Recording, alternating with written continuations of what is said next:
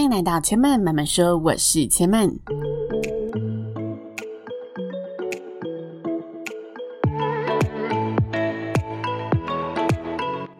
目前频道在 Apple Podcast、Spotify、KKBox 以及 Google Podcast 都听得到。喜欢的朋友欢迎帮千曼订阅并留言评论，让更多人可以认识千曼慢慢说喽。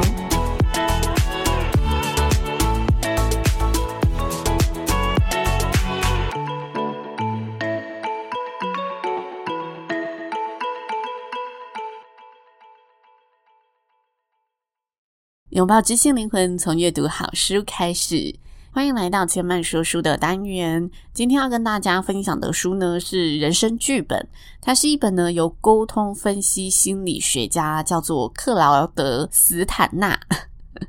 念这英文名字的翻译都会有点打结。呃，克劳德·斯坦纳所撰写的书籍，书籍呢是在一九七四年出版，然后一九九零年再版。所以，如果从他出版的时间算起的话，这本书已经呃出版了五十年了哦，五十多年了哦。那他非常厉害，他在美国亚马逊网络书店里面的大众心理类榜单上畅销超过了三十五年。估计应该是再版之后的一次畅销，因为在一九七四年代，电商应该还没有轰动起来。那我其实一直很喜欢，就是研究关于人际沟通表达相关的书籍。那当初在书店看到这本书的时候，其实我并没有太多的翻阅，因为它就是写着人生剧本，然后沟通分析心理学，我就觉得哦，是一个在剖析人际共同学问的书。后来呢，我一读之后发现，诶我误会大了。我原本呢，以为它更多的篇幅是在告诉你，就是怎么样运用心理学跟大家沟通。但后来呢，我发现人生剧本完全不是这一回事。那它是怎么回事呢？之前我有跟大家分享过，呃，我非常喜欢的一本心理学著作，叫做。自卑与超越，它是阿德勒的经典著作。那我有说过，它很像心理学的教科书，只是我觉得它并不是这么难读的教科书。那我觉得这一本人生剧本，它其实也是。对我的分类而言，我会把它分类为类教科书。那先来大纲介绍，就是这本人生剧本里面写了什么，以及它的缘由。首先呢，作者他呢有一位非常好的研究伙伴兼朋友，叫做艾瑞克·伯恩。那这个艾瑞克·伯恩呢，他是沟通分析协会的创办人。他第一次提出，其实每个人心中都有三种自我状态，这三种自我状态就是父母。成人和儿童。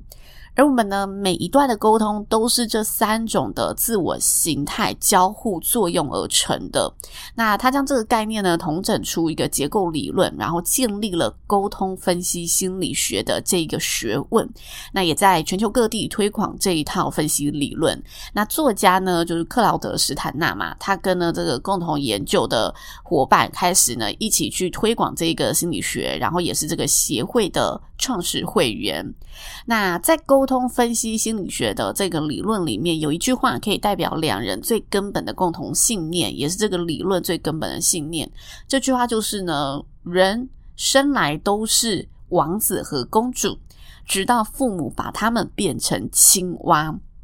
这有点取经，就是青蛙王子的情节，因为青蛙他原本是个王子嘛，所以他后来呢，因为被呃巫婆下了诅咒，变成了青蛙，但他并不是本身从小就是青蛙。那在童话故事中，公主把青蛙变回了王子，而现实生活中，他是说我们每个人其实都可以把自己变成自己原来公主王子的面貌。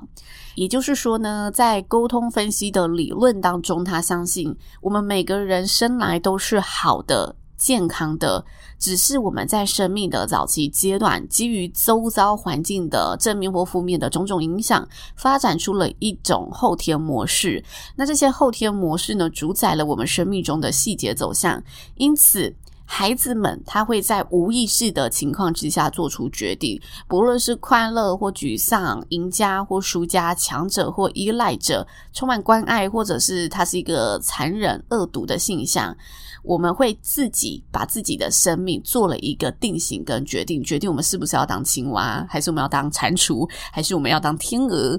那这个我们做了这个决定之后，我们会花上一生的时间让自己的决定成真。所以呢，他希望透过人生剧本，对于那些选择活在负面剧本之中的人来说，可以避免呢他们去迎向灾难，然后告诉大家说：“诶，你可以有意识的决定，然后改变这一切。”所以这本书叫《人生剧本》，它就是想告诉大家每个决定。我们人生剧本的因素是什么？然后是哪些环境、哪些影响造就了现在的我们？他希望透过这一些种种抽丝剥茧的机会，让你去了解自己童年时期受到的一些属性、抉择和经历是什么。禁令是就是禁止的命令。他说，每个人都会受到一些父母的教育，然后引发出我们知道哪一些是小朋友不能做的，哪一些是大人才能做的，或者是更多性向性格的禁令发展。然后他希望透过这一些呢，让大家去释放自己，改写自己的人生剧本。那书籍总共有五个大章节，每个章节加起来总共有二十八个小章节。如果啊，大家。并不是对于心理学或者了解沟通行为有兴趣的朋友，可能。不太适合阅读这本书，因为其实我觉得里面还是要有点兴趣，你才会阅读得更起劲。那如果没有的话，看到前面的理论，可能很容易打退堂鼓。但我自己呢，是非常喜欢这类有助于我们人类去探索啊、剖析自己跟呃了解他人的心理学分析的书籍，所以还是很推荐给大家。那我会喜欢这类的书籍，也是因为借由这些学家的统整研究，我们真的可以更清楚、有根据的去。意识思索自己的行为发展，然后让自己可以在做出每个选择的时候更了解为什么我今天会有这样的反应、这样的想法。我觉得这是一件根本上非常有意义的事情。好，那这本书呢，我目前规划会用三个篇幅左右的单集跟大家介绍。今天是第一个单集嘛，我想先来跟大家介绍作者的再版序，然后让大家稍微认识一下，呃。沟通分析理论前的一个比较基本的概念是什么？因为它其实前面大概有花了，我刚才说五个大章节，它有两个章节几乎都是理论在交代，就是什么是沟通分析理论。那我今天会跟大家介绍一部分的这个内容。那为什么会想分享再版序呢？这里有两个原因。第一个呢，就是它再版序写于一九九零年，其实这个时空背景跟现在已经差距三十年了，但是。很神奇嘛？为什么它差距了三十年，它依然可以到就是呃两千年的这个年代还是畅销书籍？即使它经历过了这个时空背景的差距，它的再版序依然可以引起现代人的共鸣。那里面一定是有原因的。我想带着大家去认识。那再来呢？我觉得借由作者直接的再版序，可以更快速的了解这本书的含义，然后知道这本书想要带给人类的使命是什么。那回到刚刚介绍的这本书本身是写于一九六零年代嘛，当时的时空背景呢与现在不太相同。那他在呢呃这再版序就说，美国曾经广大而空广，充满着各种机会和成长的空间。但是现在呢，中产阶级的美国年轻人在决定人生方向时，面对的竞争和激烈是更强硬的世界。与过去相比，其实现在的年轻人少了更多转圜和犯错的空间，也就是大家越来越没有选择的余地了，然后没有犯错的余地了。那这本书想探讨的就是人们所做的决定和背后的原因。当我正在提笔的时候，我希望这本书可以帮助人们在做出长期抉择时，做下有智慧的选择。接着他说呢，我们的社会渐渐分裂成两个大派系，在那些竞争下获得赢家的人，他拥有无止境的消费商品权，得以避开那些失败者必须面对的恶劣环境。其实读到这里啦，简单的一小段拿来现在看，会不会觉得一九九零的背景时空好像跟现在千几年过后的背景时空没什么差别？就是。大家都在面临这种就是贫富相差越来越大，然后越 M 型化的社会。好，那他继续说喽。目前呢，夫妻低于三十岁，而且有子女的家庭当中，其实有三十五 percent 是出生于贫穷的家庭，在贫困绝望的街区当中，游民、毒瘾、疯狂和绝望徘徊不去。有时候。我们会看到出现一些呢家庭清寒，甚至呢在害人环境中成长的孩子，他们正常而且快乐的成长了，成为社会的一份子。与此同时，也有一些在富裕安逸中长大的孩子，他却无法应付人生，最终他在颓废中死去。这种呢实例令人大惑不解。但是我们都在报纸上读过同样的故事。这些真实的人生故事呢，一方面令人觉得充满希望，一方面又让人觉得愤世嫉俗。人们呢，见此宣称，其实不管你是来自贫民窟还是上流阶层，生长环境其实不会影响一个人的命运。但事实是，人生处境毋庸置疑的限制了人们的选择。有些人出生在阔绰的家庭，有些人出生在贫困的家庭，有些人出生在乐于付出关爱的家庭，有些人与满心恐惧和寂寞的家人生活。有些小孩的照顾者值得信赖，但有些小孩的照顾者不但幼稚，还会呃酗酒啊，染上毒瘾。那有些人他成长从未经历过任何暴力、死亡和虐待，但有些人天天面对这一切。无论我们是出生在哪种环境，每个人都得为自己做决定。单看你是要随波逐流，还是要把命运握在手中，每个人都具备不受环境干扰的精神核心。这就是一个人命运走向的关键。在此书问世二十年后，再版的读者将是诞生在世纪末、艰困环境的新的一代。所以，本书探讨的是我们必须在人生历程当中面对的压力。以及由我们祖先代代传承下来的应对机制，因为这是翻译书啦，所以我觉得这应对机制在这里指的是我们被期待、被规划好的人生道路，被呃长辈啊，或者是被家业啊这种家庭所绑住的人生道路，我们可以怎么样去更好的面对它？接着呢，他说，我们多半在生命初期就背负起了这一些人生剧本，然后我们会默默的、紧紧的追随这一些方向，除非我们自动的、有意识的去重启机制，否则我们会无法改变我们自己在童年时期所做的决定。这个决定就关乎于你要当一个快乐、绝望、悲观或乐观的人。或者更多的内容，一旦你决定了，就会想办法按照你的选择走。这是我们每个人的发展方向。所以，本书探讨的心理治疗是根据你当下的现实情况，重新规划一个更有生产力、更自主、更乐观的人生。我相信人生剧本会帮助你的人生做出有益的选择。好，这里我想要回去跟大家聊一段啊，就是我前阵子有看到一个呃。YouTube 的影片，他在讨论说，为什么现在会有青年焦虑？通常焦虑不是出生呃出现在中年焦虑吗？为什么这个年龄层以前我们只谈四十岁左右，你会面临到你觉得你人生一事无成？那为什么现在青年就开始面临到这一股焦虑感了？那它里面就说了一个呃观点。他这个观点是说，因为现在的环境太过保护于这个年轻人，我知道现在可能是二十出头岁的听众听到这里一定觉得，哼，哪有？但我觉得大家还是可以先试着听下去，因为这个理论我觉得不无道理啦。他说呢，因为以前的家庭环境还有以前的社会环境其实没有发展的这么成熟，所以大家就是很自然的哦，早婚可能哦三十岁他以前就要成家立业嘛，那。这成家就是你高中毕业就要好好的有一份工作，然后认真做，做完之后呢，哎，讨个老婆，然后在事业上更加的有呃冲劲。好，他说的就是这一种独立发展出来的生存能力。那以前大家是可能十七、十八岁就被迫你要得。赶快让自己成家立业，但是现在的就学环境可以让你就是到大学都还有一个很好的学习空间，然后不用太去思索我接下来要如何的独立生存在这个社会。但直到呢，你学了越多事情之后，你发现，诶，我怎么越跟不上别人了？不像以前，我就是边做边学，啊，我就先做了再说了这一种环境。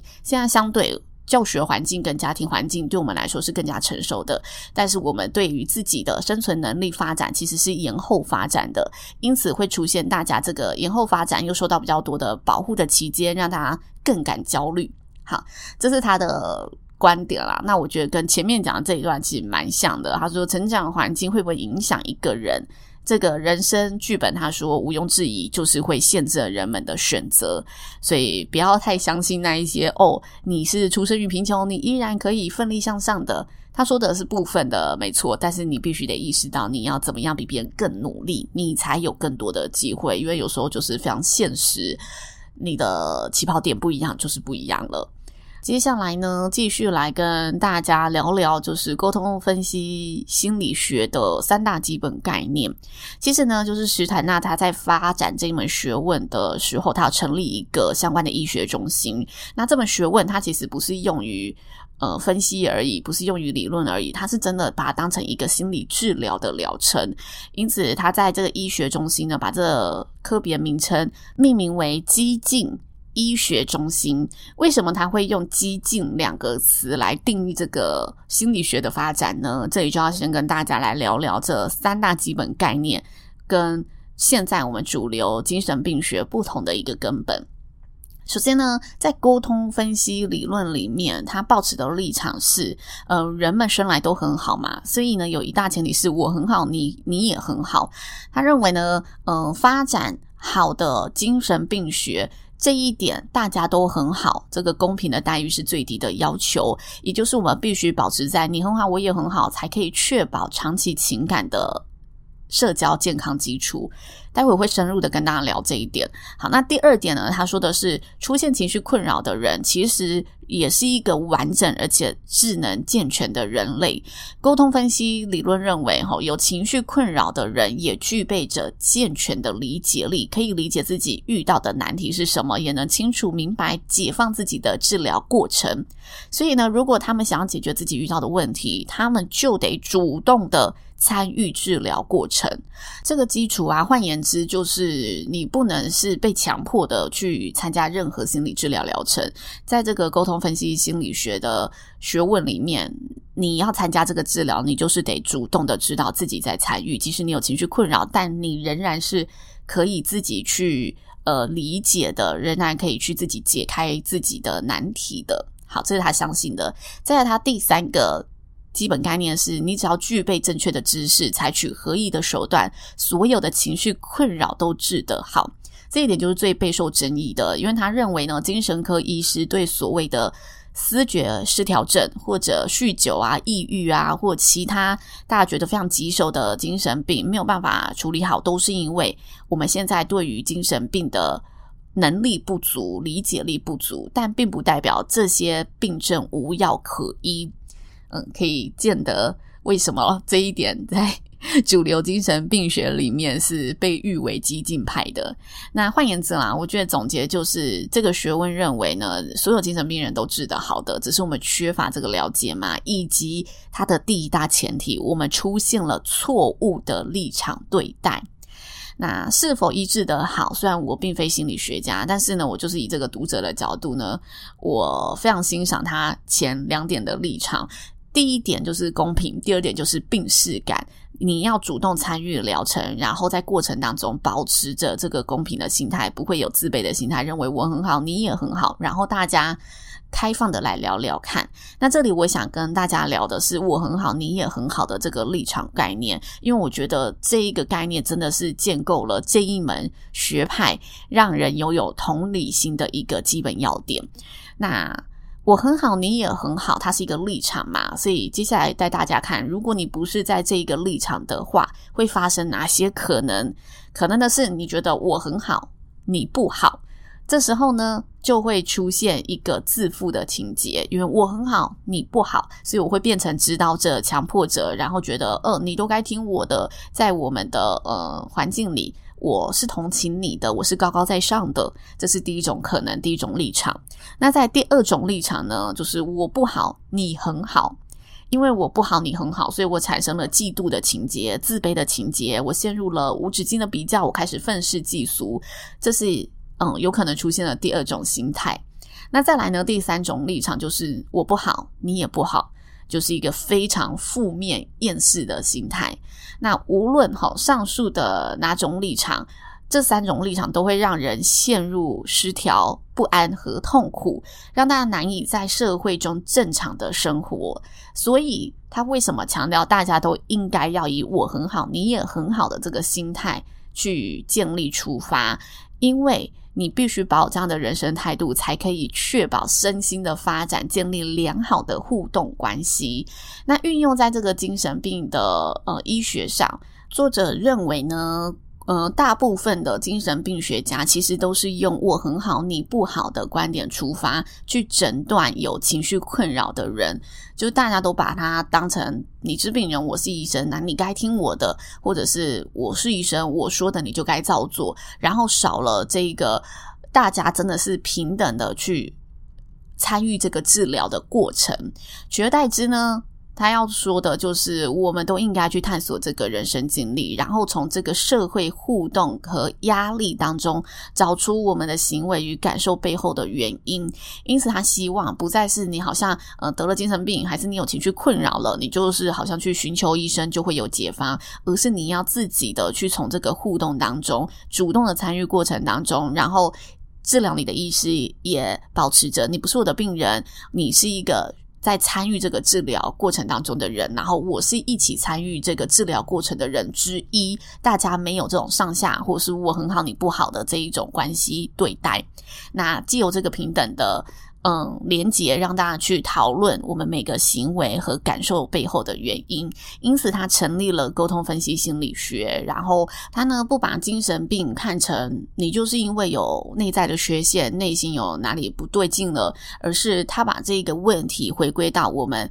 从小到大外在环境对我们的影响，造就我们每个行为呃有什么不一样的发展。他回到比较讨论外在环境这一部分。那。这个根本说法其实还是比较多，是源自于他的另外一个伙伴艾瑞克·伯恩嘛。但是呢，因为这个作家他是继续发展这个学派的人，所以呢，他依着这三大根本重新诠释了它的意义。那这个意义呢，他觉得是更吻合实际的意义，所以才去重新诠释，希望让世人可以。更加的认识这个学派，那这个重新诠释的内容就是，人类生来其实都可以跟自己、他人和平共处，这是我们每个人本性的倾向。只要在不受影响且能获得呃充足的营养、健康成长的情况之下，人们自然而然会选择生存，会懂得照顾自己，做一个健康快乐的人。这就是刚刚说的，并不是任何内在缺陷导致你有这一些呃情绪困扰，而是外在的环境对你的影响。好，再来反之，如果人们感到不健康、不快乐了，对学习没有兴趣，不尊重生命，这些都是外在压迫所造成的结果。外在的影响力压制了人们内在与生俱来的正面倾向。但尽管如此，这门学派相信。你内在的这个正面倾向只是处于休眠状态而已。一旦我们呢去更加深入了解，然后呃解除这个压迫，正向倾向的发展就可以重新的重现。所以建立在这样的重新诠释的一个基础根本上，这本书呢，接下来就是带领大家去了解各种你遇到的情境，造成你。有这样子行为的背后原因是什么？那我个人是觉得，如果听到这里，大家觉得这门学派是对你而言是没有兴趣的，不想多了解的，也没有关系。不过我希望，就是大家听到这里呢，可以去思考我很好，你也很好的这样的一个人生态度。因为我觉得这样的态度不只是建立在我们面对自己情绪困扰的时候，保持一个健康的心态，更是一种我们不谈心理学时，我们也能。更公平的、更减少歧视的去面对这个世界，反映在我们种种这个沟通行为当中，让我们更客观、更中立、更清晰的看待万物的基础。所以这里特别把这个“我很好，你也很好”的篇幅拉得比较多，来跟大家分享。那下个单集我会从书中里面的故事来跟大家分享什么是儿童、家长和成人的三种自我状态。那这个三种自我状态会造就了怎么样的一个沟通模式，然后这个环境是如何影响大家人生剧本的发展的。以上就是千曼今天的分享，花了一集的篇幅，先跟大家讲这个理论的基础，毕竟它就是一门心理学的嗯学派发展，所以还是要先让大家了解。前两章节的一个很根本的东西，那同时也希望让大家更了解这一个书的使命，嗯，就作者想要留给大家的影响是什么。然后接着我们下一集聊故事的时候，大家更能知道就是为什么他会。想跟大家去沟通这一件事情，那我觉得保持开放的心去接受每一种学派，即使我们不是心理学的专家，我们也可以透过这个不同的学派呢，去更了解我们自己的每个行为，是一件非常棒的事情。那千曼慢慢说，就邀请大家下次再来听我说喽，拜拜。